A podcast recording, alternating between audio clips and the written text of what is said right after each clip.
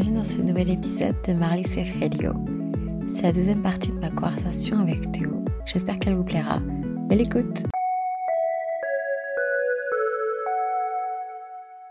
Pourquoi tu t'es mis dans cette idée-là qu'il fallait se maîtriser? Eh ben écoute, c'est une, c'est une bonne question. Je trouve que la maîtrise de soi, bah, déjà demande de se connaître un minimum, et que la maîtrise de soi, ça permet de toucher un certain équilibre qui est vital, je dirais, pour être une personne stable ou une personne équilibrée. Mm.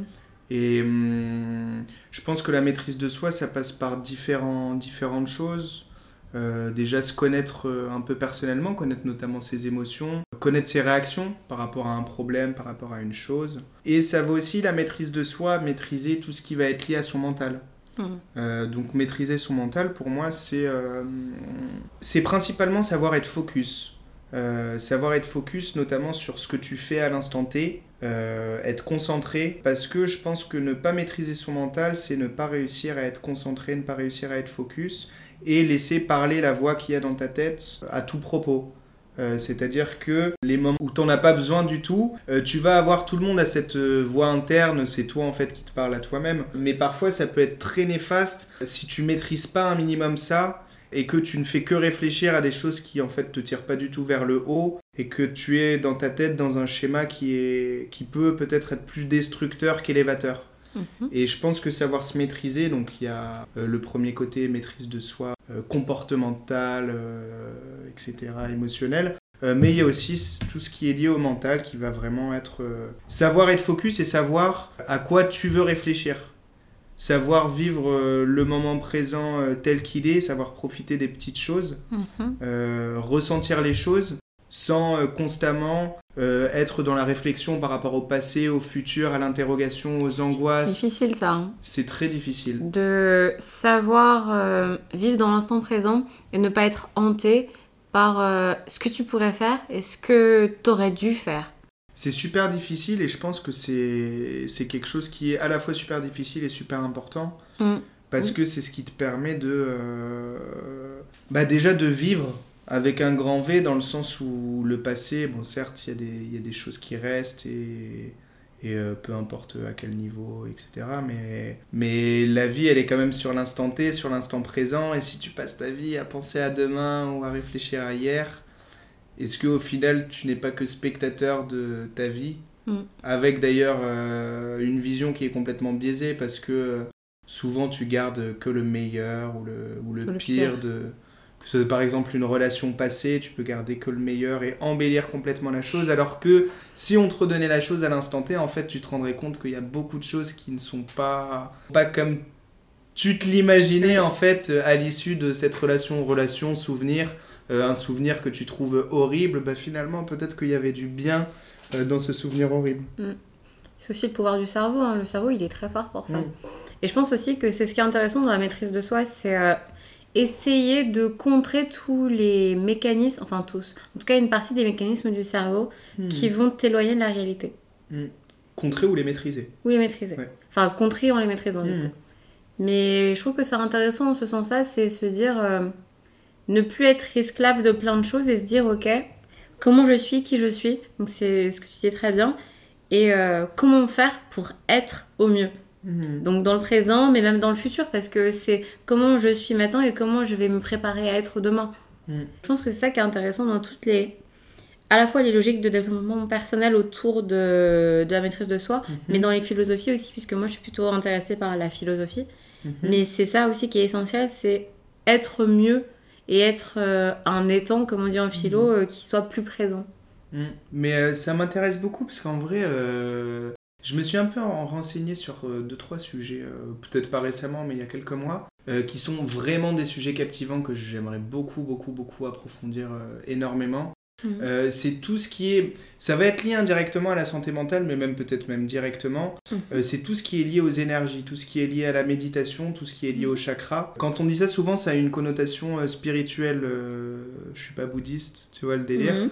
Mais c'est quelque chose qui est juste ultra humain et j'ai je trouve que je enfin personnellement j'en ai jamais trop entendu parler à moins que c'est quelque chose de naturel que tu retrouves dans la religion parce que c'est le l'énergie intérieure à toi du moins le- la façon dont je le vois Mais tout ce qui est ouais, méditation, chakra et énergie, je trouve ça fort parce que en comprenant un peu les principes, dans la méditation justement, euh, t'as le fait d'être ultra focus. Et Mhm. en fait, t'es pas focus sur quelque chose qui est le moment présent. Si, en quelque sorte, mais t'es focus sur rien. Et c'est la capacité euh, à pouvoir faire le vide ultime dans ta tête et rester peut-être euh, une heure, j'allais dire, mais ce qui est ultra compliqué, mais sans euh, que ton mental prenne le dessus, sans être chargé de tout plein de pensées, qu'elles soient bonnes ou mauvaises.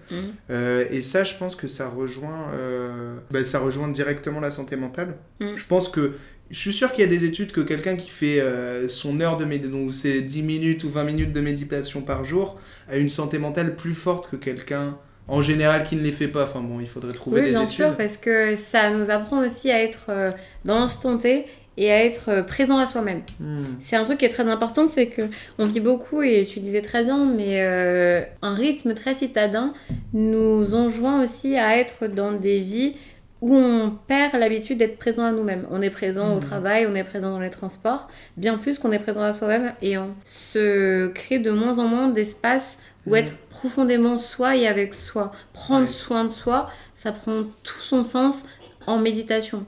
Parce que tu Mhm. penses à rien, mais tu prends soin de toi. Et je pense aussi que c'est parce que c'est beaucoup euh, de théories, d'idéologies, d'idées qui appartiennent à la spi- spiritualité qu'on n'a pas beaucoup en Occident. En Occident, on a beaucoup de religion, mais peu de spiritualité en tant que telle. Et spiritualité, c'est des choses qui sont moins dogmatiques, qui fonctionnent autrement. Et on a très peu ces fonctionnalités-là, donc on entend moins parler parce que ça appartient beaucoup à euh, des pays qui vont plutôt être euh, en Asie ou Mhm. euh, en Eurasie que en Europe ou en Amérique du Nord ou encore en Afrique on en trouve mais aussi je pense beaucoup à des peuples précis que ce soit en Amérique latine ou même en Australie Mhm. et qu'on a moins en fait euh, en Occident et euh, Mhm. dans nos modes de vie et comme c'est des choses qui pensent beaucoup l'humain avec beaucoup euh, avec un regard très holistique et très dans son environnement avec des spiritualités où on pense chaque être comme vivant en harmonie qu'on a moins nous puisqu'on est beaucoup dans des modes de vie de relation de pouvoir Après, au-delà du mode de vie de relation de pouvoir, je pense que euh, c'est aussi quelque chose qui fait partie peut-être des rites et coutumes tout simplement. Je pense dans le sens où, si tu prends par exemple la religion chrétienne, tu peux être complètement transcendé lors d'une adoration euh, où tu es en vrai contact avec Dieu, tu vis le moment présent euh, à 300%, Mhm. euh, et c'est peut-être juste une autre manière de le de l'interpréter, de voir la chose. Après, justement, je disais, Mais c'est quelque chose qui n'est ouais. pas quotidien. Ce qui est un Mhm. peu différent parce que quand tu t'élèves dans ce type de spiritualité, en fait, c'est des choses que tu dois rencontrer dans ton quotidien. Donc forcément, Mhm. euh, enfin, en tout cas, dans l'objectif d'une religion, c'est d'être euh, dans les préceptes euh, de la divinité en laquelle tu crois ou dans le dogme dans lequel tu crois en permanence. Mais souvent, tu te retrouves dans le monde réel et dans le monde réel, bah, il y a des moments où tu n'es pas un croyant parfait et c'est normal. Alors que dans cette spiritualité-là, la question n'est pas de la perfection, mais de l'omniprésence de tout, en fait. Tu as conscience, tu es censé t'ouvrir, en fait, à tout. Mhm. Moi, je sais pas, je suis d'avis de dire que les deux se rejoignent dans le sens où euh, euh, c'est vrai que dans notre monde naturel, bien sûr, bah, déjà, on est. Nous ne sommes que des humains, que des hommes. Et euh, il y a une part voilà, de, choses que tu fais mal, de péchés, de choses comme ça. Mais après, du moins, moi, je le sais dans, dans ma religion, qui est la religion chrétienne, où, euh, où tu as quand même ce sens euh, de l'éveil des êtres et de l'éveil aux autres, euh, même jusqu'aux animaux, parce que tu as l'amour qui est quand même le, le mot principal, je Mhm. dirais, de cette religion. Le lion, le fil rouge. Le fil rouge, tout à fait. Et, euh, et qui dit amour dit ouverture aux autres, qui dit amour dit transmission d'énergie indirectement, transmission de bonnes choses, transmission de, euh, de choses comme ça. Mhm. Mais c'est c'est vrai que c'est. Ouais, je, je trouve ça intéressant. Ou rien que si on prend juste le simple fait de méditer sans parler des chakras, parce que chakra a peut-être plus une connotation. euh, euh, je sais pas, hindouiste, quelque chose comme ça. Je m'y connais pas Asie, beaucoup. moi non plus, je t'avoue. mais c'est très intéressant. Mais peut-être juste la méditation, euh, le simple fait, sans parler de spiritualité, d'arriver à se poser euh, et à juste laisser son esprit comme sur un petit nuage qui ne réfléchit à rien. Euh, ouais, je trouve ça assez fou.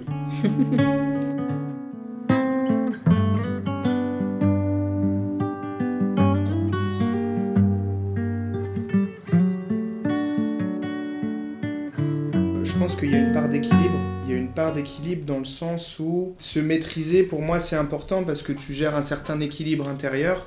Parfois, il y a un déséquilibre qui se cause. Et ce déséquilibre qui se cause, pour moi, il faut pas jouer avec. Dans le sens où à partir du moment où tu commences à avoir un déséquilibre, je pense que ça peut être ça si tu pars un peu en vrille. On parle un peu de ça. Et si tu pars un peu en vrille, euh, ce déséquilibre, s'il peut atteindre d'autres personnes que toi, je pense qu'il faut vite travailler à le rééquilibrer. Dans une situation de crise, entre guillemets, où je sais pas, tu exploses complètement, Mhm. Moi, personnellement, j'aurais tendance à partir justement et à me retrouver seul parce que déjà, j'ai pas envie de montrer mes émotions. Ça dépend lesquelles, comme je disais tout à l'heure, mais euh, à quiconque. Après, par contre, si je choisis la personne à qui montrer mes émotions, je peux complètement exploser et être complètement déséquilibré. Enfin, être déséquilibré à toute, proportion gardée. Mais euh, dans le sens où, par exemple, dans l'amitié, euh, l'amitié qui est quand même une valeur super importante. Et pour rejoindre ce que tu disais tout à l'heure, peut-être que certains pourraient se dire euh, dans l'amitié de garçons, euh, tu dois pas euh, montrer des signes de faiblesse, etc. Non, ça je pense que c'est de l'idiotie. Une vraie amitié, une amitié virile, c'est une amitié où tu peux regarder ton ami et lui montrer vraiment que là il y a quelque chose qui va pas, une certaine part de faiblesse. Et ton ami, pour moi, doit être assez, assez mature exactement pour le comprendre, pour le voir et pour, pour l'accepter et pour t'aider. Mais encore une fois, à ce moment-là, je parle d'une personne qui est un ami et qui n'est pas une personne lambda, qui n'est pas le monde entier, et tu n'exploses pas en story devant tes milliers d'abonnés Instagram. Il y a toujours ce poids de, euh, de, de l'humain, et en fait on parle de... On, est des êtres humains, on n'est pas des... On n'est pas des bêtes de cirque, on n'est pas des tigres dans un zoo, on doit montrer à, à la terre entière, au peuple. Ce qu'on ressent, c'est quelque chose de personnel et je trouve ça important d'avoir un peu de, de pudeur à ce niveau-là. Je pense que tu es marqué aussi par ça. Dans ton discours qui est très euh, tourné autour de l'émotion et de la pudeur, mais aussi tu parlais très bien des réseaux. Il est arrivé des images que tu as vues qui t'ont choqué, notamment de déferlement d'émotions. Tu t'es dit que parfois sur les réseaux n'était pas la place de ces émotions et que c'était euh, impudique, voire même juste pas la place. Tu as une volonté aussi de rendre ton environnement ce que tu vas consommer, et par consommer j'entends les médias, les réseaux, etc., plus pudique. Envie aussi que les espaces soient moins chargés d'émotionnel tout le temps. Que tu puisses évoluer dans des milieux où tu puisses avoir accès à plein de choses sans être euh, forcément face à des émotions très fortes et sans aussi que les gens cherchent à te procurer des émotions très fortes et cherchent à rentrer en toi. T'as envie d'avoir des espaces un peu de neutralité, si je comprends? Des espaces de neutralité, oui, même si je pense que c'est pas vraiment possible. Ça serait à la rigueur plus des espaces où la décence et la pudeur sont quand même des mots d'ordre, c'est quelque chose qui est super important. Quand je parle par exemple des réseaux comme ça, euh, c'est des endroits où il n'y a plus de décence ni de pudeur, comme dans les médias, comme à la télé, comme beaucoup de choses dans notre société. Euh, je pense que c'est quelque chose qui manque cruellement. Et tu peux le voir sur tous les faits divers qu'il y a à la télé, possible et inimaginable. Ou en fait, s'il n'y a pas la décence et la pudeur, qu'est-ce qui, qu'est-ce qui reste finalement? Il reste à l'inverse peut-être des bêtes de cirque qui sont là justement pour montrer des choses, euh, pour s'exclamer, pour, euh, pour réagir, c'est ça. Des spectateurs pour être mis sur un piédestal comme un humoriste ou comme un clown. Mm. Mais les émotions, c'est quelque chose de fort, c'est quelque chose qui, qui peut être magnifique si c'est des émotions positives, qui peut être très moche si c'est des émotions super négatives. Et c'est quelque chose qui pour moi doit se vivre, doit se ressentir, c'est quelque chose d'humain. Quelque chose d'humain, ça a sa place, euh, ça a sa place là où ça doit avoir sa place. J'aime bien ce que tu dis parce que il y a dans ton discours, outre euh, la partie pudeur, il y a un discours que j'aime bien entendre qui est que on est devenu beaucoup spectateurs. On est entré aussi dans un monde où on scrutait beaucoup les gens à la recherche de l'émotionnel, mais dans le sens du sensationnel ce qui participe à la déshumanisation, à la fois la nôtre, mais aussi celle des personnes derrière l'écran, qui euh, rentrent aussi dans une course de la déshumanisation. Il y a tous des concepts télévisuels où on fonctionne comme ça. Si on veut ne citer que lui, mais quand on, pense à TPNP, c'est un peu euh, ce, spectacle-là où très grandiloquent d'émotions et d'émotionnel, mmh. où on cherche aussi à créer du sensationnel pour l'auditeur, mmh. pour le spectateur, mais aussi sur le plateau. Et on rentre dans cette course-là de il euh, n'y a plus rien d'intime, tout est euh, sur la place publique, on peut faire mal, on parle de tout et n'importe quoi, sans limite et sans une forme de pudeur qui serait une forme de sécurité Bah, tu as pris l'exemple vraiment parfait. Hein.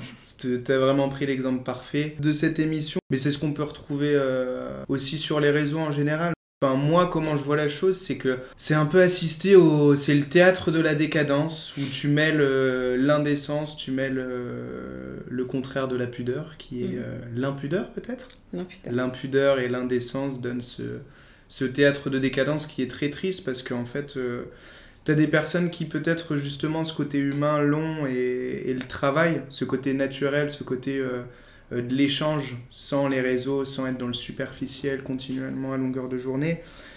Mais pour des personnes qui n'ont peut-être pas euh, eu la chance d'avoir euh, une éducation qui les pousse assez pour faire la part des choses de leur côté, pour des personnes qui n'ont peut-être pas une, une grandeur d'esprit telle qu'ils peuvent comprendre que ce n'est pas la vraie vie, bah, on rentre vraiment dans quelque chose qui est, qui est malsain, qui est moche, Mm.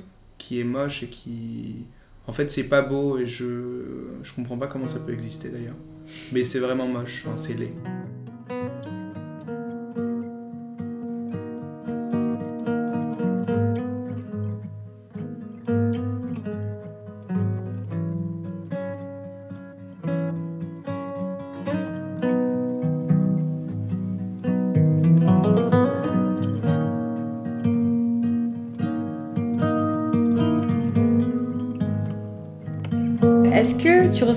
Difficultés à échanger sur tes émotions ou tes pensées avec ton entourage Ouais, complètement. Chacun a un degré d'intimité euh, qui lui est propre. Mm.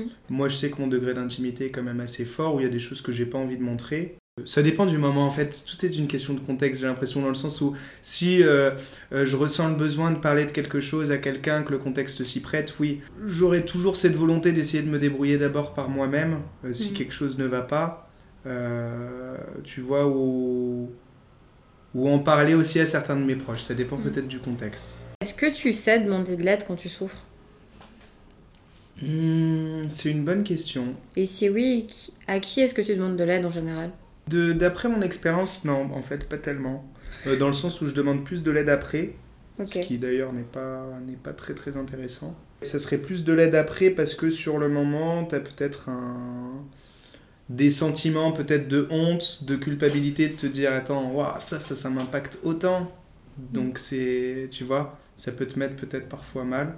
Mais, euh, mais oui, peut-être un peu. Après, quand il faut parler de quelque chose, j'en parle et ce sera principalement mes proches, euh, mes amis, euh, ma famille aussi, si euh, j'ai besoin de leur en parler. Après, euh, ce sera peut-être plus mes amis, dans le sens où euh, ma famille, bien sûr, s'il y a quelque chose, je leur en parlerai. Euh, mais il y a aussi une certaine notion de respect.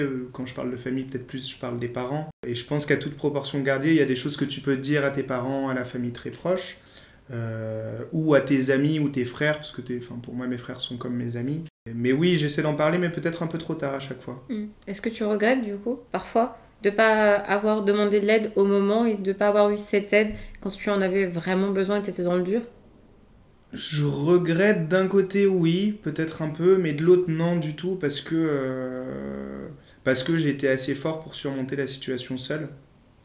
Et ça, donc, c'est aussi quelque chose qui est, euh, qui est beau, que j'ai pu moi-même comprendre ma faiblesse euh, avec une certaine maîtrise de soi, essayer de la mettre à plat, comprendre d'où ça peut venir, euh, qu'est-ce qui a pu engendrer ça, de passer outre ou du moins de consolider cette faiblesse pour que ça devienne Une force exactement. Il y a des psychologues qui désignent un phénomène qui s'appelle l'alexithymie. C'est un... En fait, ils décrivent ça comme une difficulté ou une incapacité de certaines personnes à discerner leurs émotions et à savoir les décrire. Et euh, on dit souvent que ce phénomène est plus courant chez les hommes qui ont plus de mal à discerner exactement les émotions qu'ils ressentent et à les mettre en mots. Est-ce que tu as déjà connu un peu ce phénomène-là, d'avoir du mal à savoir ce que tu ressens exactement? Savoir que tu ressens quelque chose, une émotion, mais pas savoir ce que c'est et encore plus avoir du mal à mettre des mots dessus?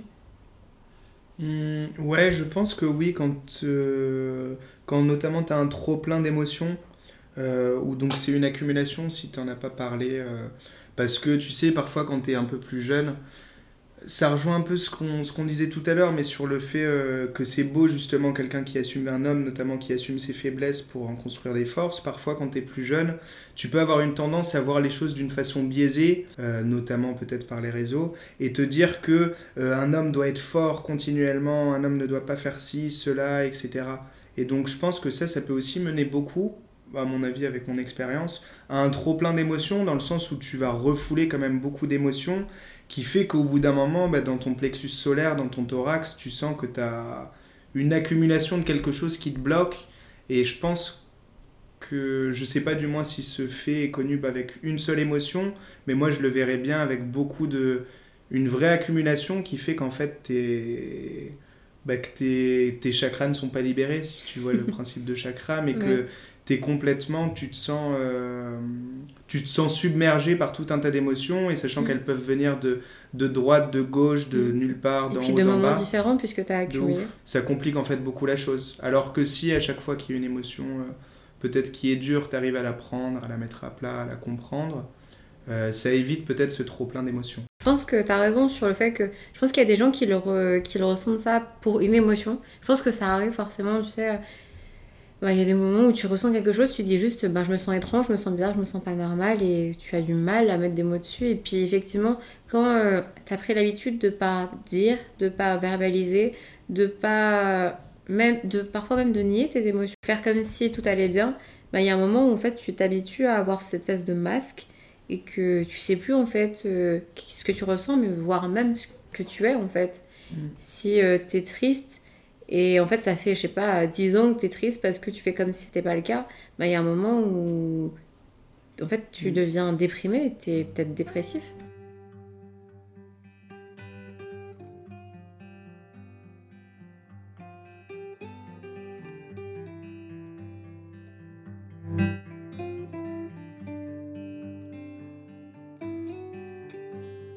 Et en parlant de maîtrise de soi, on va devoir parler aussi d'un autre sujet que je trouve assez euh, lié à la maîtrise de soi, qui est celui des addictions. Est-ce que tu en as? Si oui, lesquelles? Écoute, des addictions, oui. Euh, alors déjà, j'en ai une qui était forte quand j'étais plus jeune, quand j'avais... C'était à peu près à mes 16 ans, où je, je consommais beaucoup de, de marijuana, je, je, fumais beaucoup de... Cannabis pas mal de cannabis ou d'herbe.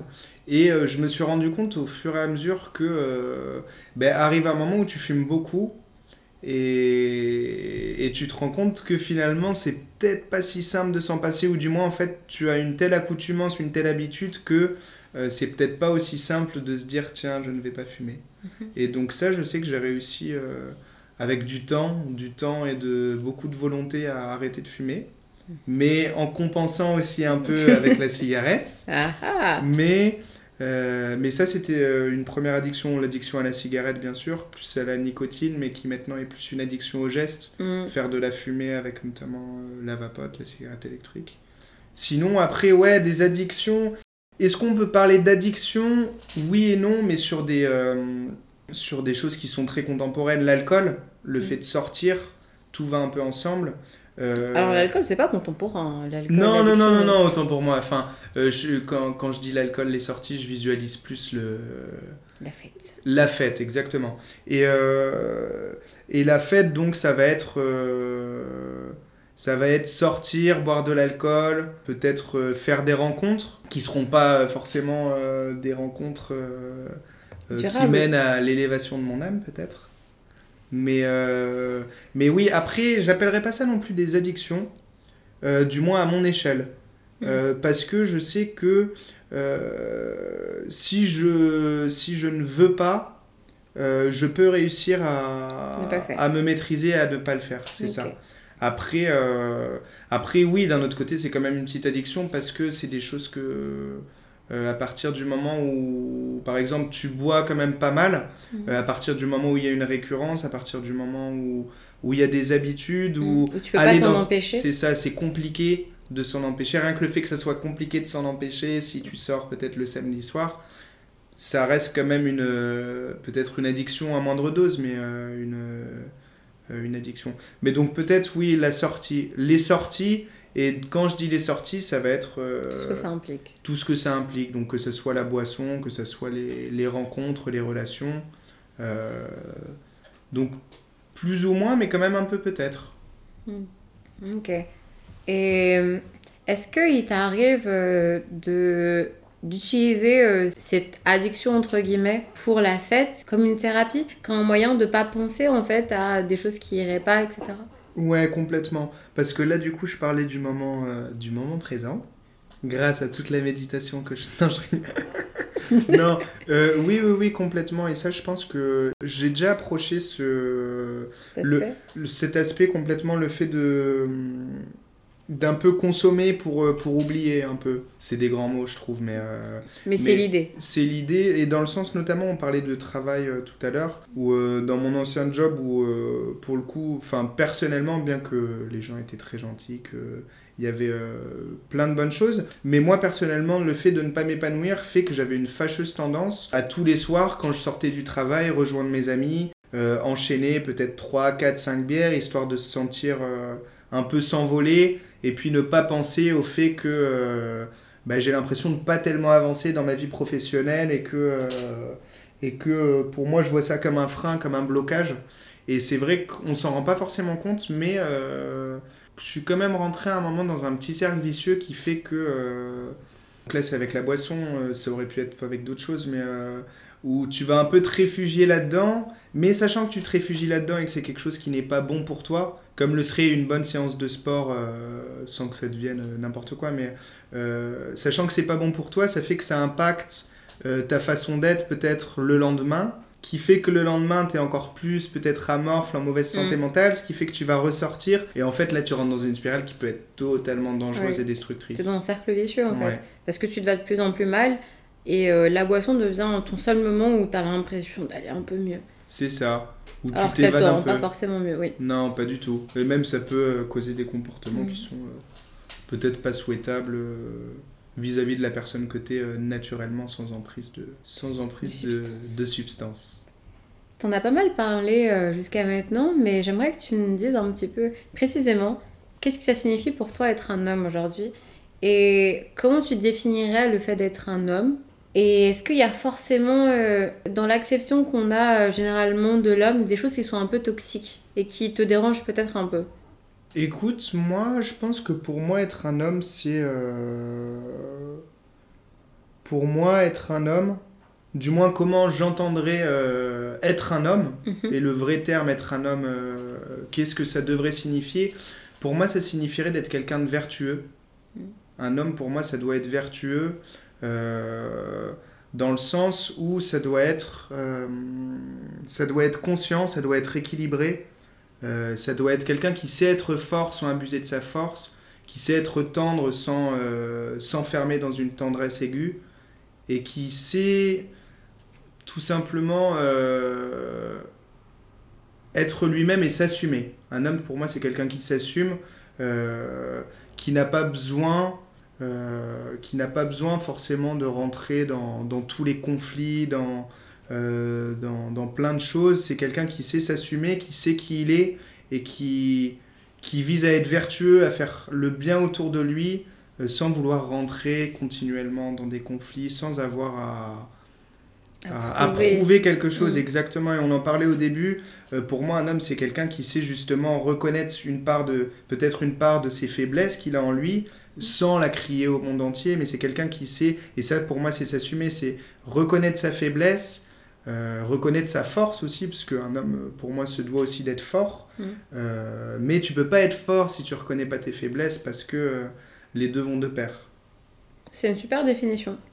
J'avais une question un peu plus, peut-être en, tant que- en tant que femme, en tant que moi. Je me pose la question un petit peu de comment ça fonctionne dans les groupes d'amis masculins, parce que je trouve que c'est un peu ça souvent, c'est que les hommes ont souvent des groupes d'amis euh, composés d'hommes et les femmes ont beaucoup de groupes d'amis composés de femmes. Je me pose la question, est-ce que vous observez des comportements toxiques ou harcelants, euh, toi en tout cas, euh, chez tes amis? Est-ce que lorsque ça t'arrive, est-ce que, vous, est-ce que toi tu réagis Est-ce que dans votre groupe vous réagissez lorsqu'il y en a un qui déborde? Et en tant que groupe, comment vous faites? Hmm. Ben Déjà, je pense qu'on a des comportements qui sont distincts euh, entre les hommes, les femmes, et c'est ce qui fait la magie de la, de la nature, que ce soit de la nature humaine ou de la nature en général, parce que les mhm. deux sont, sont distincts et complémentaires en même temps. Je pense que dans un groupe, donc tu veux dire si je perçois quelque chose de nocif, de pas bien, de... Si, oui, de toxique, de dérangeant, etc. chez un de tes potes, mhm. envers une femme, envers une personne mhm. qui passe, etc. Euh, même pas forcément envers une femme, mais vraiment juste un comportement qui va pas, que ce soit envers juste une personne. Est-ce que vous, en tant que groupe, est-ce que toi, en tant que mhm. personne, tu, vous, vous, vous chopez par le callback un peu Est-ce que vous vous tenez responsable? Bien sûr, et ça rejoint deux choses dans la... Enfin, euh, quand je définissais euh, l'homme, bien que qui suis-je pour définir l'homme Mais deux choses, déjà, le, le fait d'être vertueux et la force le fait d'être vertueux, vouloir faire le bien autour de soi, se dire non, là, il y a quelque chose qui est pas bien, qui est en train de se passer, et la force que pour moi, encore une fois, l'homme doit avoir, le fait d'être solide, pouvoir s'interposer, pouvoir intervenir. Euh, dans un moment T euh, où tu sens qu'il se passe quelque chose. Euh, et pour moi, un homme se doit de savoir intervenir dans, dans une situation où, je sais pas, où il y a un danger, où il y a un profond manque de respect, où il y a quelque chose de, de pas bien, en fait, qui se passe. Et quand il y a quelque chose de mal, pour moi, il faut être fort et il faut savoir intervenir. Hmm. Ok. Est-ce que tu as l'impression qu'il y a des étapes ou des rites de passage pour être un homme, ou pour être considéré comme tel? C'est une bonne question. Euh, des étapes, oui. Oui, et bien sûr, bien sûr, bien sûr, parce que dans l'homme, il y a aussi, je trouve, la paternité, qui est quelque chose de super important, qui est, je dirais, une étape phare. Enfin, pour moi, personnellement, qui est une étape phare. Euh, mais oui, il y a beaucoup d'étapes. Au-delà de la paternité, qu'est-ce qu'il peut avoir comme étape? La maîtrise de soi, par exemple, la maturité, euh, la force, la capacité d'être fort, d'être quelqu'un de solide. Donc, de par la maîtrise de soi, comprendre ses faiblesses, etc. etc. Euh, mais oui, il y a beaucoup d'étapes, il y a beaucoup d'étapes parce qu'il y a des étapes de questionnement, des étapes de recherche, mm. qui en plus à l'intérieur d'une société actuelle qui voudrait parfois tout déconstruire, tout euh, chercher à reconstruire de telle et telle manière, euh, on arrive à un moment où c'est compliqué de, de, bien se construire, de comprendre les différentes étapes pour être un homme, du moins un homme comme je l'entends. Et, et, oui, il y a beaucoup d'étapes qui sont compliquées, qui sont compliquées d'ailleurs. Euh, de questionnement, d'interrogation, de, de, plein de choses. Euh, mais beaucoup d'étapes. Après, tu disais, le, ton deuxième point, c'était des... Euh, des rites de passage. Des rites de passage Ouais. Parce que moi, j'ai des trucs en tête. Parce que moi, je me suis toujours dit, il y a souvent des, des, rites de mm. passage, tu vois.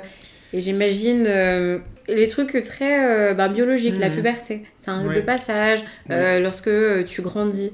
Mm. Il y a plein de choses comme ça je pense qu'il y a des rites de passage naturels, mm. euh, mais encore une fois, à un moment où, Ou alors, plutôt, je te pose la question à toi.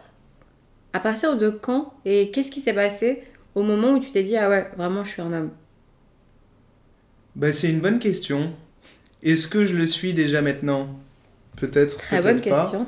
Mais je, je, pense que oui, oui, oui, il y a des moments où oui, parce que euh, par des comportements, notamment par des réactions à, sur certains points, par la réflexion, par la maîtrise de soi, encore une fois, où, euh, où oui, je me suis déjà dit, euh, je suis fier, je suis fier parce que je suis un homme qui commence à s'accomplir, parce que, bon, je suis quand même assez jeune encore. Je pense qu'au niveau des rites, il faut faire super attention, encore une fois, donc comme je disais, dans une société qui décadente, pour la décrire comme ça, sans rentrer dans des termes qui pour euh, voilà, une société qui est euh, qui est quand même assez décadente.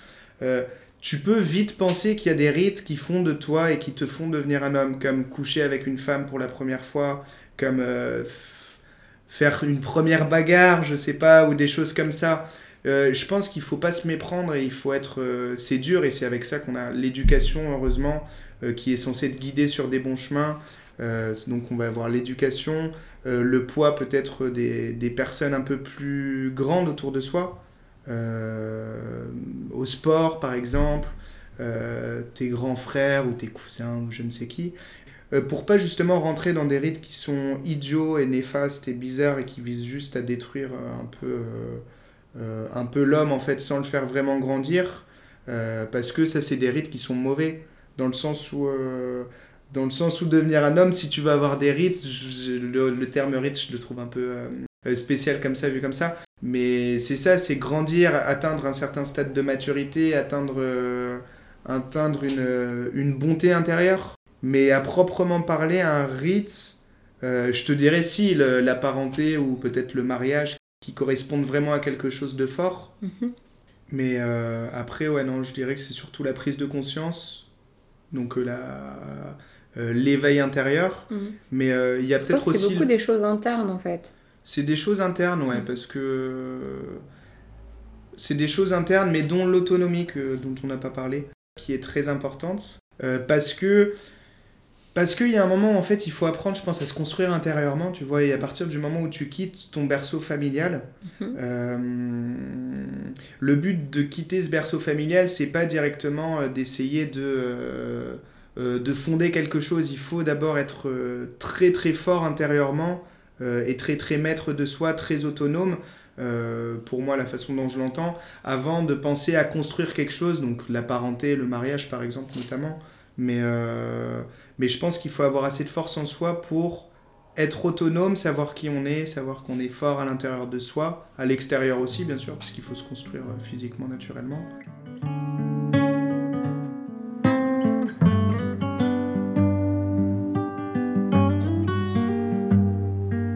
Est-ce que tu as l'impression de ressembler à ce qui est attendu d'un homme? Bah, C'est une question en fait qui est ultra vaste parce que encore une fois dans une société un peu euh, décadente où on vise à tout déconstruire, à quel type d'homme tu veux que je ressemble? À celui qui te décrive sur tes PMP À celui qu'on décrit j'ai envie que tu me dises ouais, si toi tu te sens dans ce, que euh, je, dans ce que je perçois de... Exact. Est-ce que, euh, en tout cas, dans l'idéal, dans mhm. l'image de l'homme, que tu as mhm. l'impression d'être la plus prégnante, dans ton, dans ton imaginaire. Mhm. Est-ce que tu as l'impression de t'en rapprocher, voire même de l'avoir euh, atteint? Ou est-ce que tu as l'impression que c'est un truc que tu pourras jamais atteindre, que tu veux pas atteindre Enfin, il y a plein de choses à dire. Si, c'est un truc que, que, que je rêve d'atteindre et j'espère que tout le monde rêve d'atteindre euh, d'atteindre ça. Tout de suite, non, parce que j'ai encore du chemin, personnellement, je trouve du chemin à parcourir, ou du moins pour être un homme très vertueux. Mais, euh, mais non, j'en suis, je suis sur le chemin. C'est un chemin, je pense. Hmm. Et je parcours le chemin. J'espère que j'y arriverai un jour. Est-ce qu'il t'arrive de faire certains efforts pour euh, ressembler à ton idéal, à ton homme idéal? Et si tu dois faire des efforts, c'est lesquels? Complètement. Euh, des efforts, c'est des efforts sur soi-même que je ferai principalement. Et en fait, ta question est intéressante parce que quand, tu parles de la vision de la société, c'est intéressant aussi dans le sens où euh, je pense que quand tu es jeune, moi personnellement, j'ai essayé de, me construire sur certaines choses ou ma manière de penser un homme avant qui était pour euh, moi maintenant, comme je le vois, très mauvaise. et du coup, maintenant, je tends vers, vers quelque chose que, qui me semble beaucoup plus noble et beaucoup plus fort et important. Mmh. Et du moins, pour y arriver, je pense qu'il y a forcément un travail en soi à faire qui est ultra important. Euh, et que ce soit un travail euh, intérieur, physique, mental, psychologique, euh, ou le simple fait de se, de se cultiver, en fait, tu as plein de travaux à faire, ouais, c'est incalculable.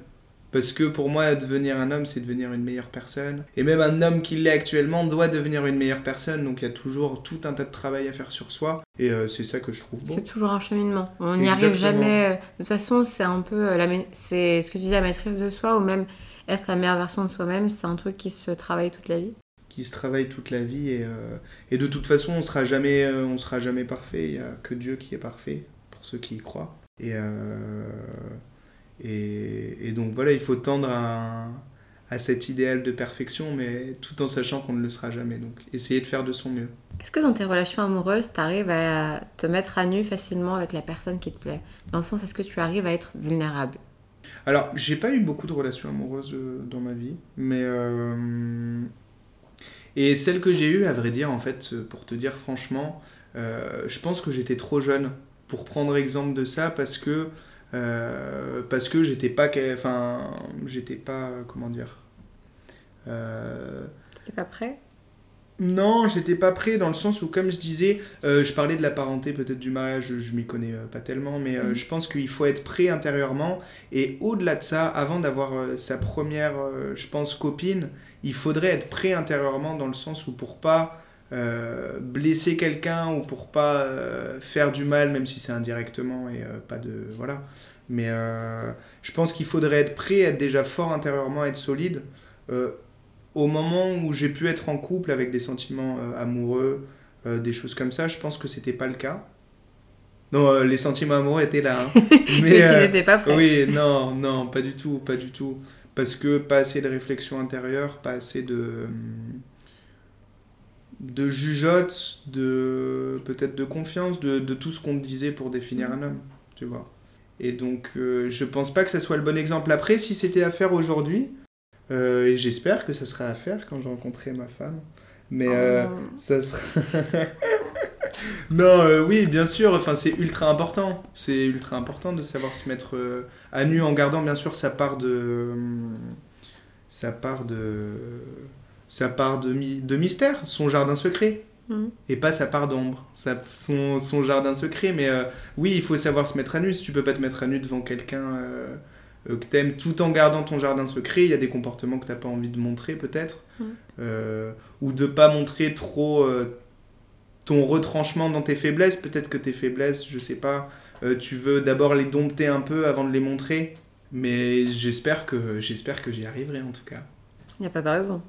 Et la dernière question, c'est je sais que tu écoutes pas mal de rap mhm. et je sais que certains, euh, certains détracteurs, certains, certaines personnes reprochent au rap, ou en tout cas au genre, de valoriser des discours qui sont toxiques. Et notamment euh, des féministes qui reprochent au rap de, de promouvoir des discours très toxiques sur ce que c'est un homme, sur les relations à avoir avec les femmes aussi, sur le mhm. rapport en fait à, à concevoir. Et est-ce que toi, toi, qu'est-ce que tu en penses? Et est-ce que tu as euh, mhm. des références de rap que tu écoutes et tu te dis euh, ça, ça bah, le rap il est bon, il, il promeut quelque chose que j'estime en mhm. fait? Eh ben écoute, c'est une superbe question. Et oui, complètement, parce que déjà, je trouve que dans pas mal de cas, euh, si ce n'est beaucoup, dans pas mal de cas, il y a quelque chose qui est ultra destructeur. Parce que euh, le rap maintenant c'est quelque chose qui est euh, c'est le style qui est en France je crois un des styles les plus écoutés. Le plus écouté. Le plus écouté peut-être même aux States euh, en Amérique plutôt. Je pense, je pense que voilà. Et c'est je pense que c'est très très grave parce que quand on se construit tu vois entre 13 18 ans peut-être mm. c'est quand même une grande période de construction. Après encore après mais tu deviens quand même un peu plus mature pour euh, réfléchir. Mmh, T'as plus de prise de recul en tout cas. De ouf. Et je pense que c'est super néfaste. Euh, c'est Enfin, il y a beaucoup de paroles dans le rap qui peuvent être super néfastes, qui peuvent être destructeurs déjà, que ce soit des choses qui soient vulgaires, qui soient, qui soient peut-être méchantes ou sur un fond de méchanceté, mais au-delà de ça, euh, c'est destructeur pour des personnes qui veulent se construire. On parlait des hommes, mais peut-être aussi des femmes. Mm. Euh, quand tu veux te construire et que tu entends des paroles qui te font croire à un idéal masculin qui, euh, qui va être un mec tatoué avec des biceps qui font 50 000 km et, et, et peut-être plein de bêtises du passé à ton actif. Enfin, mm. c'est pas ça.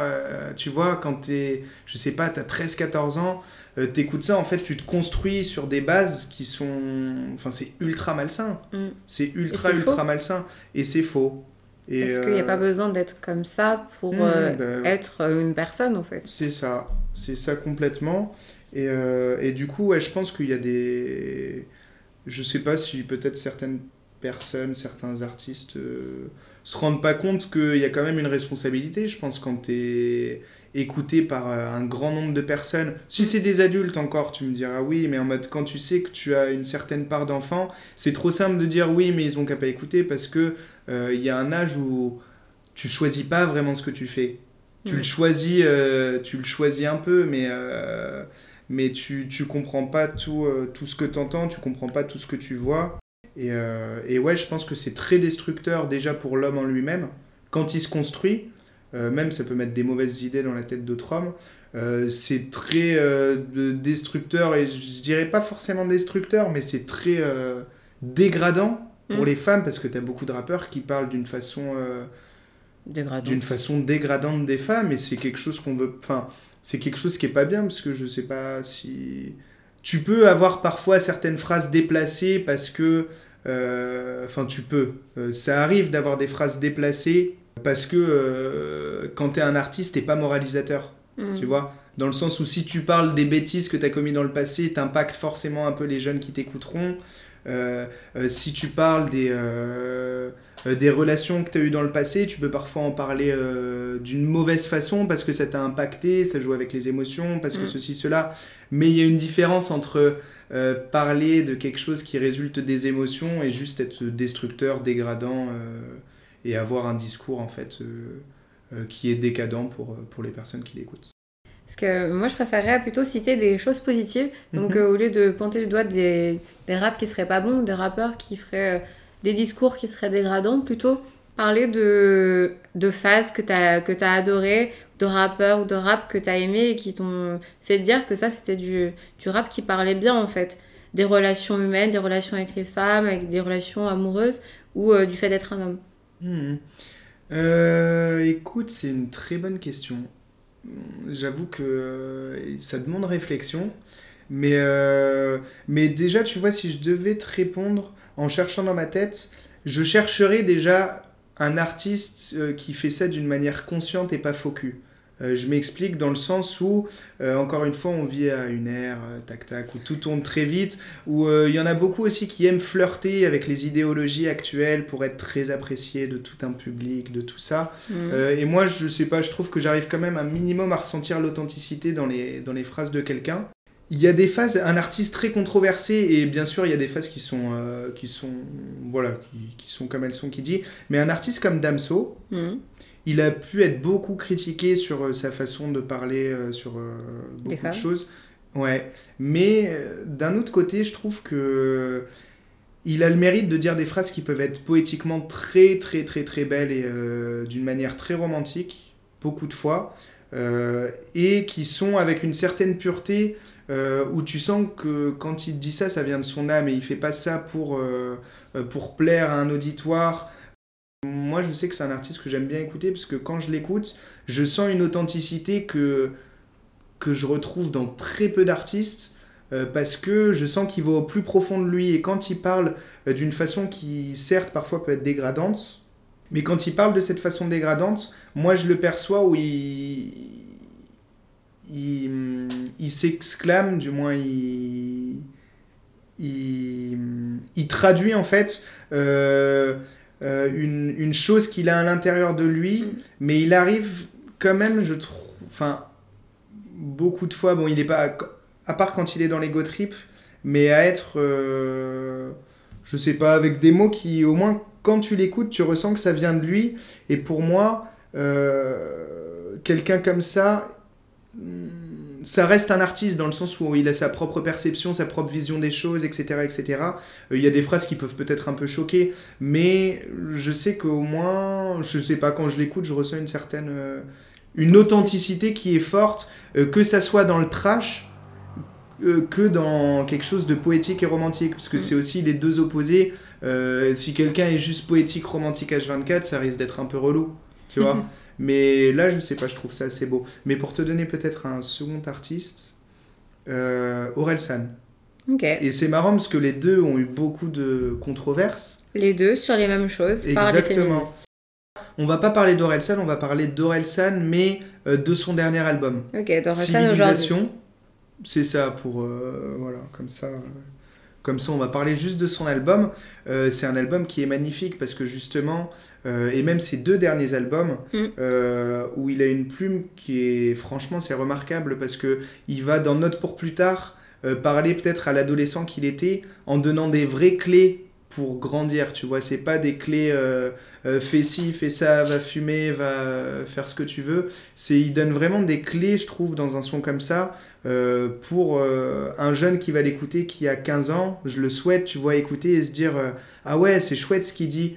Euh, putain, peut-être qu'il a raison. C'est vrai qu'en ce moment, euh, vas-y, j'abuse un peu, je suis un peu trop comme ça. Pourquoi pas essayer de me comporter un peu mieux sur ce point, sur ce point, sur ce point Et comme tu dis, il y a eu beaucoup de polémiques à l'ancienne avec lui. Euh, mais il a fait un son, notamment, j'ai plus le son en tête, sur sa copine qui est incroyable. Je vois très bien le son. Tu vois Oui. Ou dans le clip, tu vois Sago qui est dans un lit et ça tourne, la caméra, je sais plus lequel c'est ce son, euh, mais qui est vraiment magnifique. Et là, pour le coup, c'est un discours qui est tout sauf décadent, tout sauf dégradant, et qui même, euh, qui même engage à, à l'amour un peu. On a fini Ben, merci Marlène. En effet, c'est la fin de cet épisode. Je remercie chaleureusement Théo d'avoir accepté de discuter avec moi parce que notre échange a en réalité duré près de deux heures. J'espère que vous avez aimé l'écouter. Je vais faire une petite pause le temps des fêtes de fin d'année. Donc cet épisode sera bien le dernier de 2023. Je vous invite si vous avez aimé ce podcast ou et les autres à me mettre une note sur Spotify ou un commentaire sur Apple Podcast. En attendant, je vous souhaite de passer une super journée une belle soirée, une bonne semaine ou un bon week-end. On se revoit vite. Enfin, avant le début 2024. Plein d'amour sur vous. Bisous